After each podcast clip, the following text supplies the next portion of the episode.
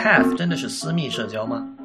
你看到人家把字数限制到一百四十个字，发明了一种新的媒体，就以为自己把好友人数限制到一百五十人，就能发明一种新的社交形态吗？大家可以数一下自己能称之为好友的人有几个，几点起床，几点睡觉，刚刚飞到了哪个城市，这些事情你会愿意让几个人知道呢？真想私密社交的话，拿起电话约他出来，看着他的眼睛去推送时间线吧。欢迎大家收听 IT 公论，我是李如一。今天是 Real 跟我一起跟大家主持。我们今天的话题是关于一个其实已经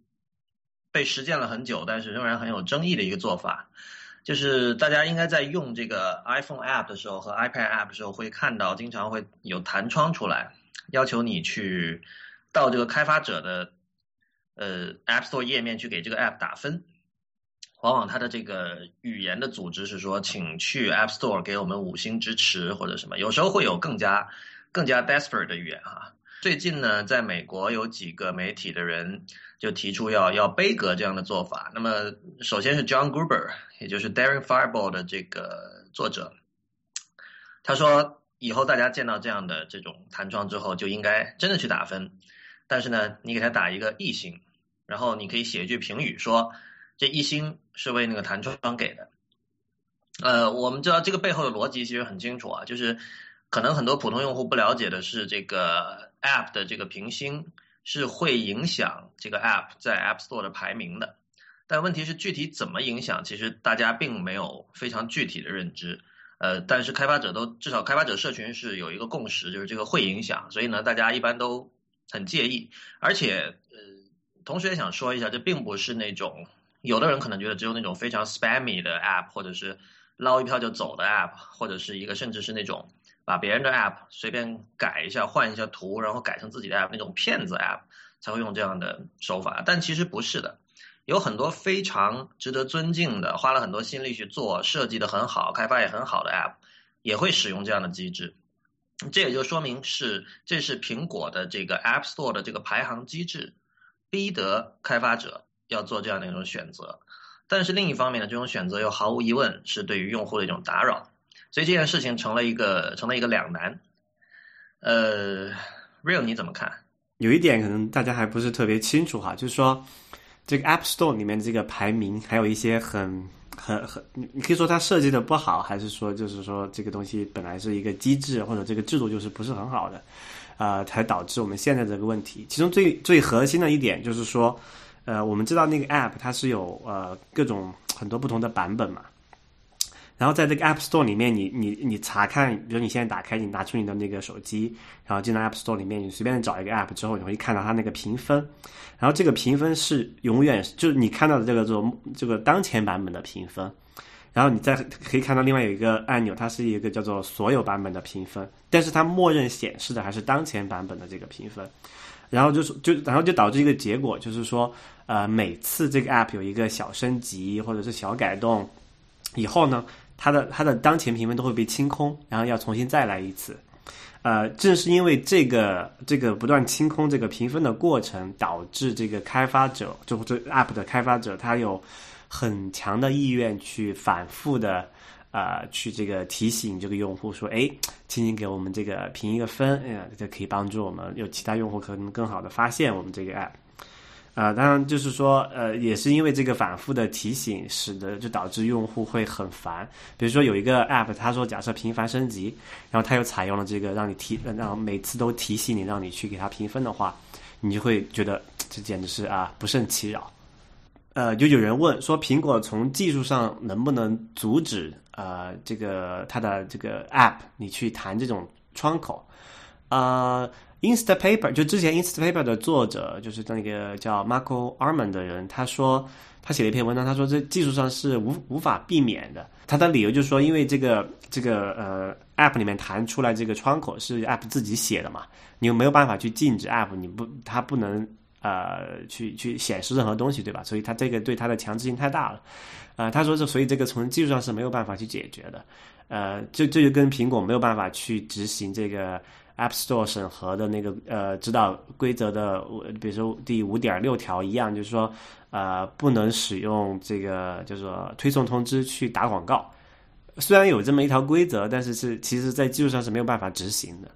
我我觉得我觉得是这样，就是这个 App Store Review Guidelines，就是就是最初定下的这个苹果 App Store 的审核规则啊，你去如果细读他的文字，你会觉得乔布斯在里面的这个影响是非常大的。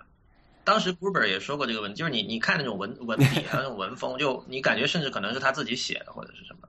但是呢，就是在那个时候，你知道是就很久之前的事情了哈。所以我觉得这个 guidelines 其实是亟待更新的，有很多条。比如说这个 promotion 的，你你可以你可以想象当时他的这个为什么设定这一条，他的理由应该也是很完备的。但是觉得，呃，因为推送这个东西很容易被滥用嘛。App Store Review Guidelines 下面有写，他说这是一个这个 evolving document。它会不断的升级，不断的变，所以大家经常回来看，有时候哪条规则会改，所以他之所以有这么一个声明，我觉得也是它也也意识到了这个所谓的指导原则还是一个很初步的一种状态，不能用推送通知来发 promotion 这一点，可能就是属于这种例子，就它已经是一个过时的条款了。对，我觉得像这种东西，就是说我们说可以改，但是比如说，就我们就是说，先不说它改成怎么样子，它就就拿它现在这个条款的这么一条来说，这条是完全没有办法执行的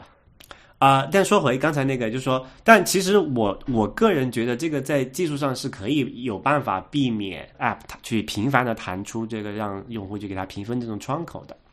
比如说，我举个最简单的例子哈，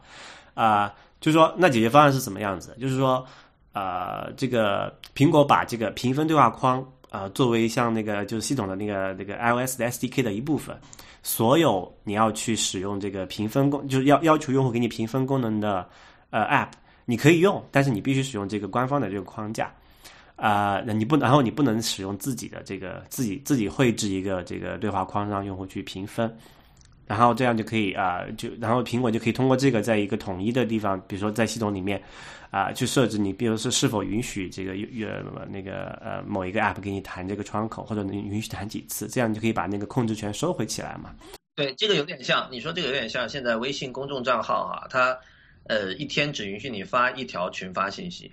这这个有时候就会是一个极大的限制。比如说那个像我们的微信账号，因为我们每天会发那个一分钟的短打嘛，然后但有时候我发完之后，我今天有一些。特殊的，比如关于 IT 公论的新功能，或者说新的一些节目的一些信息要推，我就没有办法，要等等到第二天。对对，但但是我们就回过头来说，苹果它有没有动力去做这种事情？我觉得其实它是没有的。呃，我觉得归根结底还就是说，嗯，苹果并不是那么在乎第三方开发者。这个我们之前聊这个 Mac、iOS 独立开发者的时候，其实有谈过这件事情。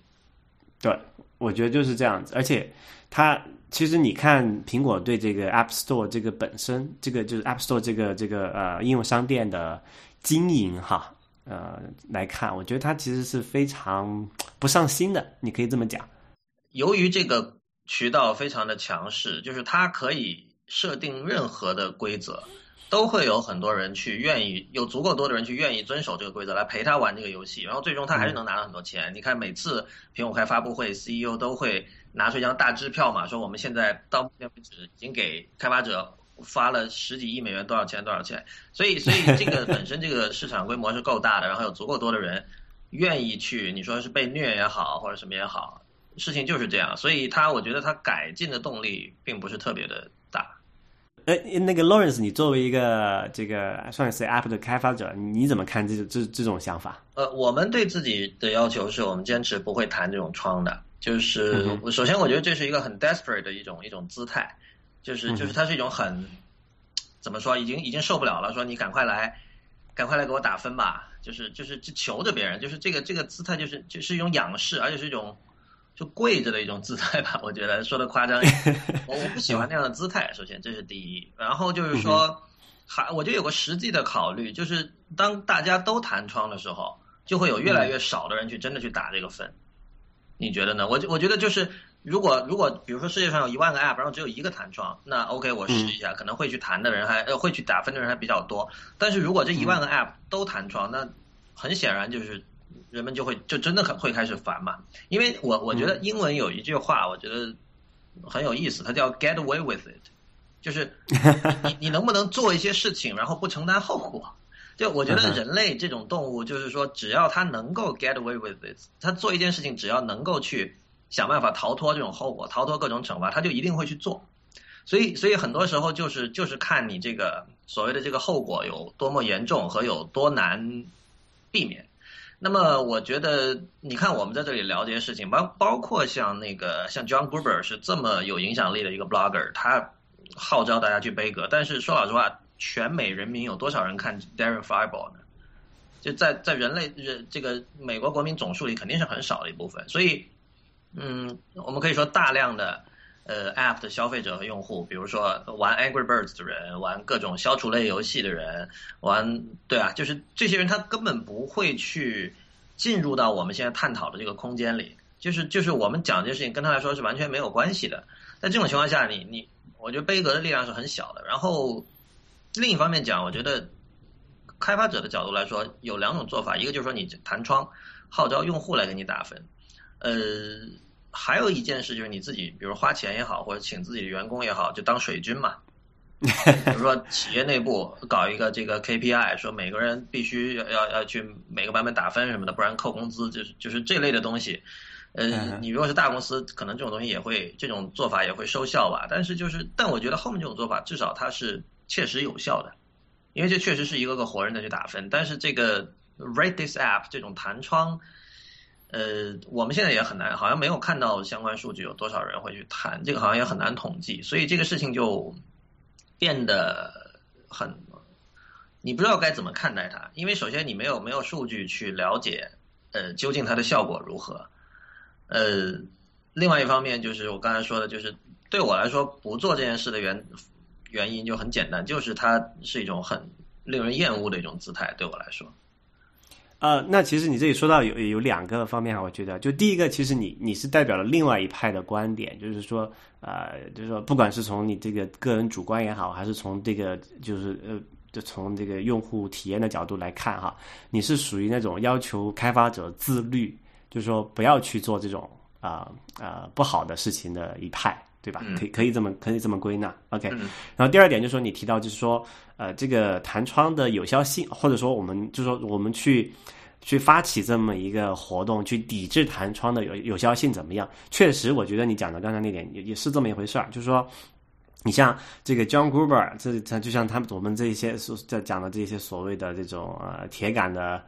啊，这个就是说有有有有话语权的这种呃呃这种呃果粉吧，他们要去去鼓去鼓动他的读者去做这件事情，可能有一定效果。但是你想，相对于这个呃 iOS 用户总量来讲，那确实是可能就沧海一粟一粒一粒。对，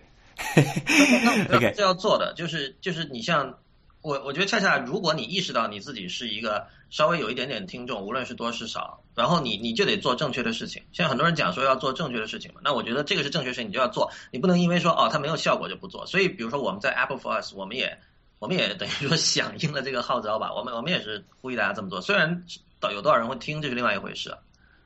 嗯呃。对，但是他就说，呃，哦，就说，我觉得这么做也是可以的。就是作为一个，比如说你刚好是一个被天天被这个弹窗烦死、烦到死的一个用户，你要去这么做，我觉得是无可厚非的。就是说，他能响应这个号召，也代表这个用户的一个一个一个反应吧。等于是，啊，就刚刚你想讲的，因为你毕竟这个 iOS 的这个这个用户基数这么大，其实有很多人根本不会看你这个东西的。那么，那么其实他要弹窗去做这件事情，他那个开发者啊本身所得到的这个叫做呃后果嘛，就是 repercussion，这个其实是很可以忽略不计的。那么，如果我们有一股这种势力去代表这个东西，让开发者知道，哎呀，其实我这么做可能会招来用户反感哦，然后他会他会给我写差评哦，他有这个一个有所收敛，那可能对这个整个来讲，它也是一个好的。OK，我们稍微等一下，现在有刚好有两个这个听众。呃，发了这个反馈过来哈，就是他说有一个人在 Twitter 上跟我们说，说这个没有弹窗的话，应该就只会有差评了吧？这观点其实有点意思啊，就是我我我们一直知道，就是所有在网上发表意见的，就大家是就是说有坏话是更愿意说的，好话一般他没有那么愿意说，会很吝啬说好话。这这这是好事啊，就是说，呃，他他这个观点，我其实我我我们这个就是是呃，就是说，如果你对一个一个一个产品，你觉得用用的好，你可能自己心头爽爽就行了。但如果你觉得用的不好，你作为一个消费者，你又付了钱的情况下哈，假设你肯定是有很大意愿去把，哎，快来看哈，这个东西这个这个不好。就之前我们看国内那种新闻说这个说奔驰车怎么怎么样了，他就把他那个。这这这个质量不好了，他就开到人家那个店门口去，然后说啊，搞得很这个张扬，然后让别人都知道说，哎，这个车确实不好。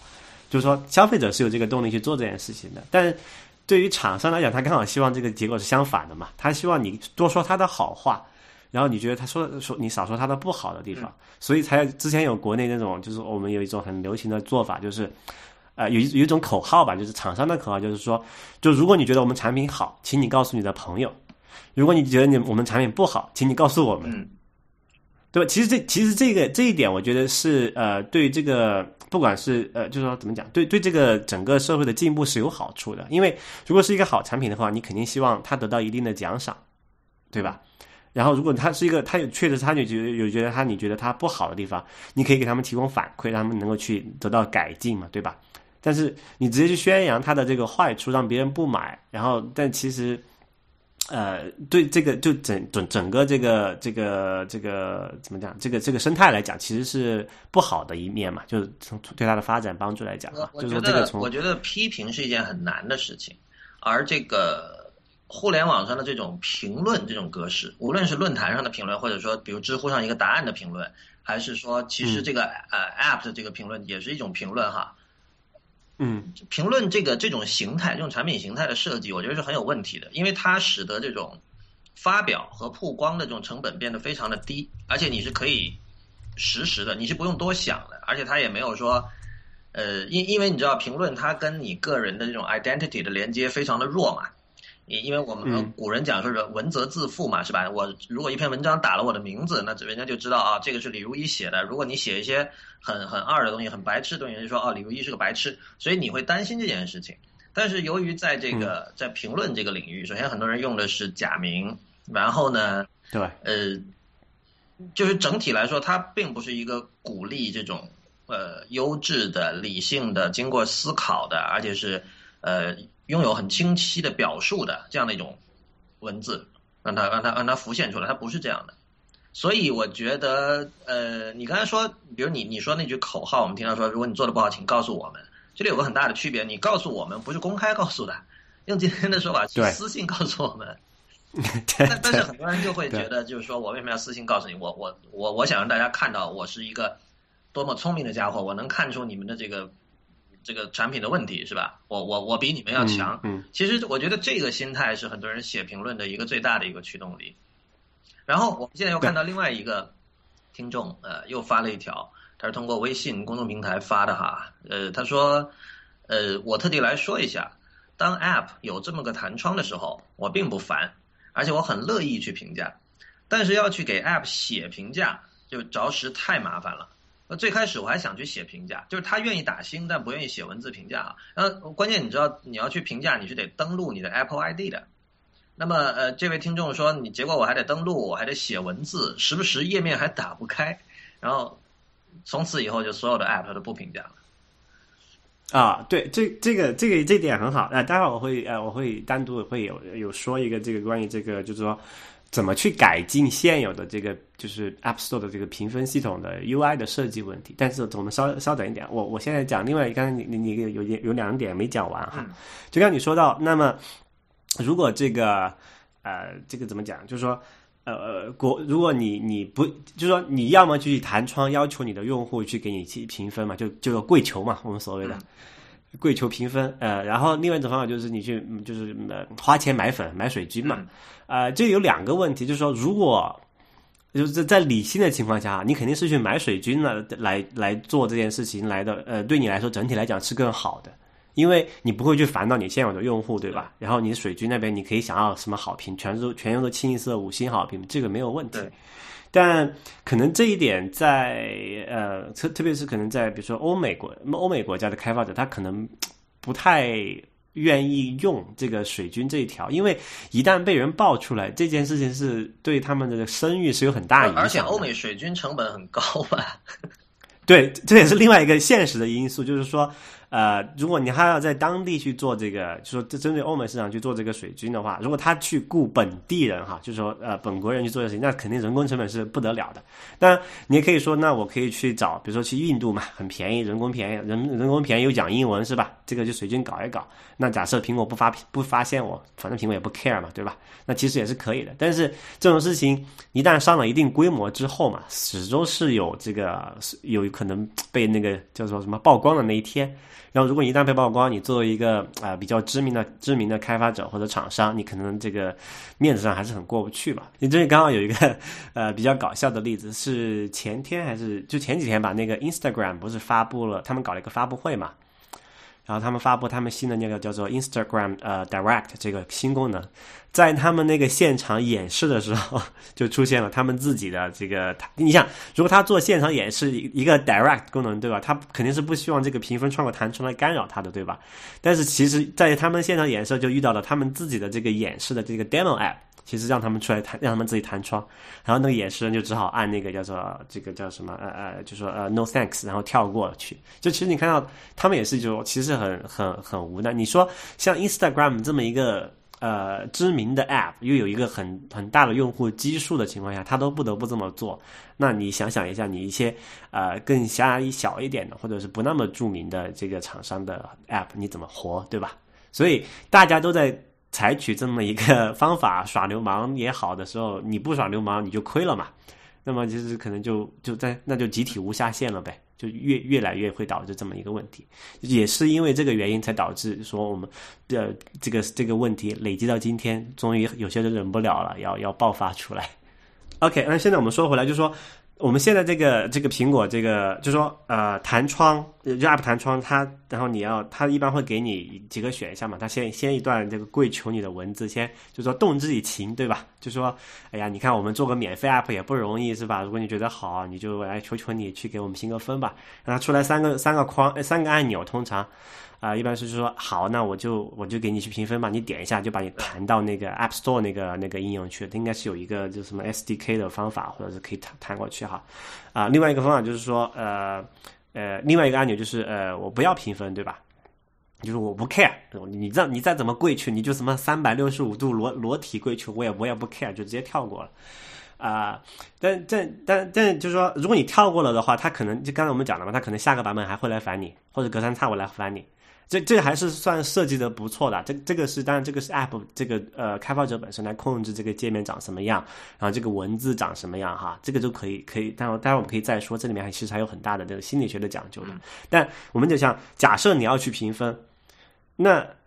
其实这个过程刚才那个听众你那那个听听众也讲到了，你要点过去跳转到那个 App Store 里面去，然后如果你刚好不是在最近可能一两个小时里面登录过那个 App Store 呃输过密码下载东西的话，你要再输入一遍你的密码。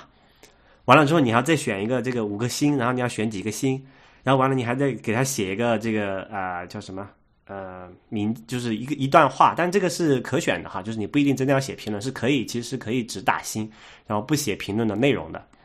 但其实还是很麻烦。呃，还有一个什么呃，之前还还漏了还有一个哈，就是 App App 这个叫做评分的时候，你还要注册一个账号。这个账号，你虽然你你你想来，应该是你用这个苹果账号登录之后，你评分的话就直接用那个账号就可以了，对吧？它其实还是要就你在如果你之前没有做过评分，它还是要让你输入一个叫做一个这个一个一个叫昵称吧，就用户名一样的东西，跟你这个苹果账号是独立的。因为因为苹果的那个它的原则其实也它有保护用户用户隐私嘛，就是它不会暴露你的这个呃真实的那个 App ID 给这个开发者看到。但是这个结果就是说，你要求你自己再写一个，你要再选一个。呃，这个这个你的用户名去显示这个用于显示这个你的评价，其实你看这个过程真是简直是超级啰嗦，对吧？就刚刚那个那个那个用那个听众也也抱怨了，这这个简直就是傻逼啊！谁谁他妈会这么做？我的时间不要钱嘛，对吧？换言之，就是这个 U 它评分系统的 UI 设计是可以改进的。对，就是说，那么我们现在看怎么去改进这么一件事情。首先，第一点就是说，假设我们讲苹果，呃，把这个评，就是呃，叫做我们叫评，请为这个 App 评分这个窗这个对话框，呃，统一起来做，而不是让用那个让那个叫什么，让那个开发者自己去做的话，那么它很多这个 UI 设计就可以在用由苹果来提供一个比较统一的这么一个 UI 了嘛，对吧？那么理想状况下应该怎么样子？就是说。如果就我其实我个人是不介意这个 app 它弹这个窗的，因为如果它不弹，我真的自己是不会去做这，不会去给它评分的，不管我觉得它有多好。我想很多人跟其实想法跟我一样，你这个它没有必要嘛，对吧？啊，那么那如果那苹果能做的事情就是什么呢？就把这个东西把这个整个流程简化，然后就提供一个比较好的体验，让用户乐于去给这个用那个 app 评分，然后让开发者也敢于去用这么一个东西。那么这个一个比较好的体验是怎么样子呢？就是说他把这个 UI 统一化之后呢，他可以说，那你不要弹。就不要把我这从这个窗口里面弹到另外一个地方去，对吧？你就直接在这个对话框里面，你给我一个五颗星好了。那我直接按，我直接选五颗星之后，然后点个 OK，那我这个评分就完了。我可能也只需要这个用户可能一两秒钟的时间，那用户他也很乐意，就是起码我我是很乐意做这件事情的，因为我知道这个开发者生存也不容易嘛，对吧？如果他这个 app 让我用的很开心，那我给他评一下也也挺好的，其实。对，有一点我我觉得是其实是弹窗本身的问题。这这个说白了就是凭 iOS 上的这个 push notification 推送通知这个机制，其实到现在一直都不是特别的好。嗯。呃，你你看有很多开发者他是把这个呃去给我们打分这个按钮做到他的那个 about 页面里的。嗯哼。那当然就是说你如果是。大家这个思维方式不同啊，有的人可能觉得我靠，一般人哪儿会去看 about 啊，是吧？对对，就只有 geek 才看 about 的。那我我只有 geek 给我们打分不行啊，我要普通人也给我们打分。所以普通人 OK，你不弹窗就所以所以你可以看到这个是你你甚至可以说这是对于普通用户的智商的一种蔑视。他认为你没有 intelligent 到会去仔细的去去去赏玩这个 app，会去看 about 那种状态，所以我要弹一个窗，强迫你去。这我我想这也是为什么这种行为会令一些人不舒服的原因。然后另外一个问题就是说，我们现在这个评分标评分这个制度是一个五分制嘛，就是说你可以想，就说是呃很好、好、中、差、很差，对吧？这五个标准。其实你这个这个叫做我们叫一个一个一个叫什么 scale，这中文叫什么？我有呃，就是一个呃，就是五个级别吧，五五个对五五个级别嘛，就这个其实你可以缩短了嘛，就是。你你不一定要让我去想，因为凡事你要让我去想，他要去度量一件事情，他就是会缩短他的这个反应时间的。比如用户会想，那我是给他好呢，还是很好呢，还是一般呢，还是差呢，还是很差呢？因为就是说，你他用户他大概心里会有一个定性是好还是不好的嘛。但是你要再问他是很好还是一般好，这个这个就很麻烦了，对吧？那其实我们想，你其实三个等级就够了，你就是好中差嘛，无非就是。那用户用户就可以少花一点时间去思考这个问题，那可能一下就能够呃很好的去把这个这个评评价就完成了。可能再极端一点，你就可以你都不用直接问他是不是中了，你就直接问他是好还是不好。因为如果是中的话，那你就直接跳过就好了。这一点我觉得非常的对。你知道我是怎么看哈？我是觉得这个为什么是五星啊？这个应该是从美国以前对于音乐和这个电影还有书的那种评星沿袭过来的。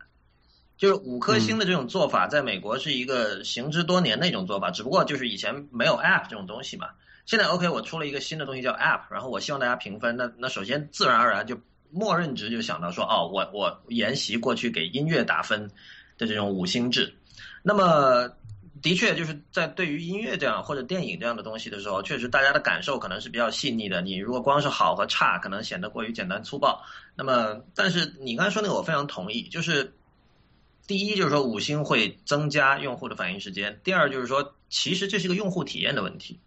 我们谈用户体验一般是谈，比如说这个是不是不看说明书就会用，呃，界面是不是够直觉。但是在这里，减少用户反应时间其实就是增加用户体验，就是就是就是你你其实很多呃用户体验的改进是通过减少用户的选择嘛。那么你你你有五颗星星和两颗星星，显然这个减少这三颗星星其实是减大大减少了选择，而且好和差，我相信大家还是比较容易做出做出一个判断的。这有点像就是之前我说过在知乎上答题嘛，因为我我基本上我答题时候我是关闭评论的，因为就是嗯我们面对现实的讲，确实有很多评论呃是让你觉得浪费时间的。就我我其实并不在乎，比如说有有人评论骂我或者讽刺我，其实这个没关系。但是就是因为它有通知系统，我看到有评论我会去点去看。然后有很多次，如果点了很多次之后，你发现那个评论都是在浪费你的时间的时候，那么一个理性的选择就是说你你你不想再继续点下去了。那最简单的办法就是关闭评论。但是关闭评论之后呢，它的一个副作用，其实我认为是好的副作用，就是说使得看你的答案的人。呃，他能够跟你发生的互动被大大的简化了，就仅限于赞和反对，对吧？对，顶和踩只有这两个动作。那么，我觉得呃，如果是一个人对你的答案他已经呃。愤怒到，或者说就是他已经他极度的不同意，他觉得我一定要写一篇来反驳，他可以另写答案，可以写专栏，有很多很多的渠道，因为现在互联网完全不不缺渠道。对。呃，但是你如果说想直接在这个答案上来进行一些操作的话，那我觉得我把它划约到顶和踩这两个动作，我觉得是其实对你来说是更简单了，对于读我的答案的人来说。对，我觉得是这样子。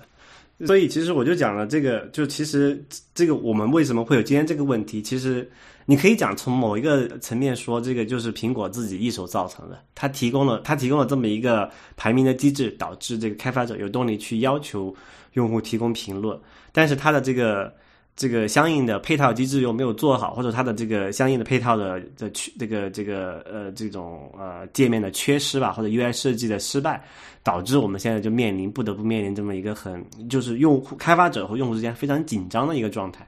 其实我觉得是苹果的责任。对，我觉得这件事情很可能从呃有互联网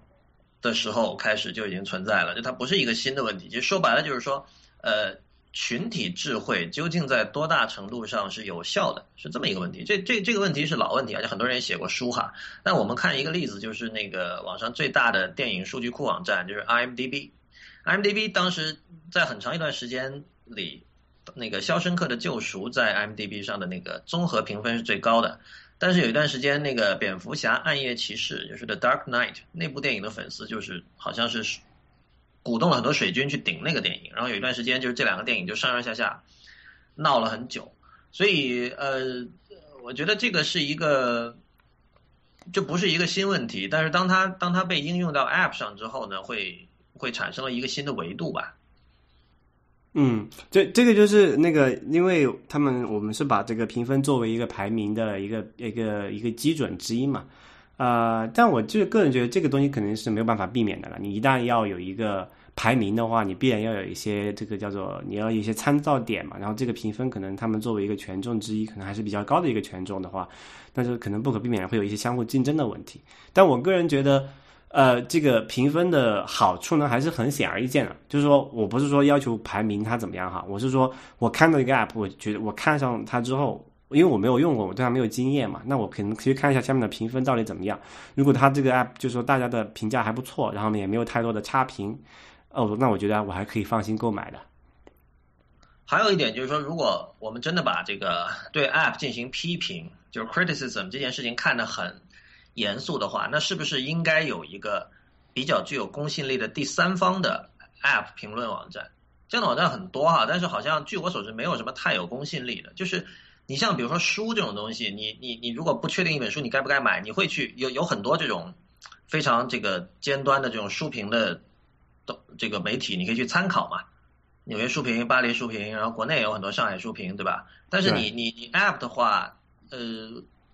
我我不太清楚一一般的普通用户是怎么想的，就至少我自己是从来不会以这个 App 的评价，就在 App Store 上的评价作为一个基准。我我自己都是在比如说我信任的这种。博客或者网站上，我看到有人提到一个 App，或者在 Twitter 上，我我我我所信任的，呃，我关注了的人，他们提到一个什么东西，呃，说白了，你想啊，我包括以前看乐评也是这样的，你你如果是你是一个长期追看乐评的人，你最终你要的东西是找出那个口味跟你近似的人，就你会知道哦，这个人推荐东西，我一般也会喜欢，就你读了一段之之后，你会有这样的一种一种认知。而不是说你真的要看说这个这个人指出了某张唱片的什么问题，其实不是这样的。对，这这你提到就是也是一个问题。比如说我们其实现在看，就是在就是几年或者是十年以前，我们现在看，我们当时就是说你去看那个当时互联网上的这种啊，对，比如说这种电脑硬件的软件的测评。网站也比较多，但是都情况比较混乱，也没有一个你觉得很有公信力，然后也相对客观公正的这么一个一个东西。但最近几年你可以看到，其实对这个硬件产品的话，已经出现了很多家这种从各种不同的角呃这个层面或者角度去看，比如说我们有国外比较比较知名的有这这个 The The Verge，啊啊，还有像那个 Anatech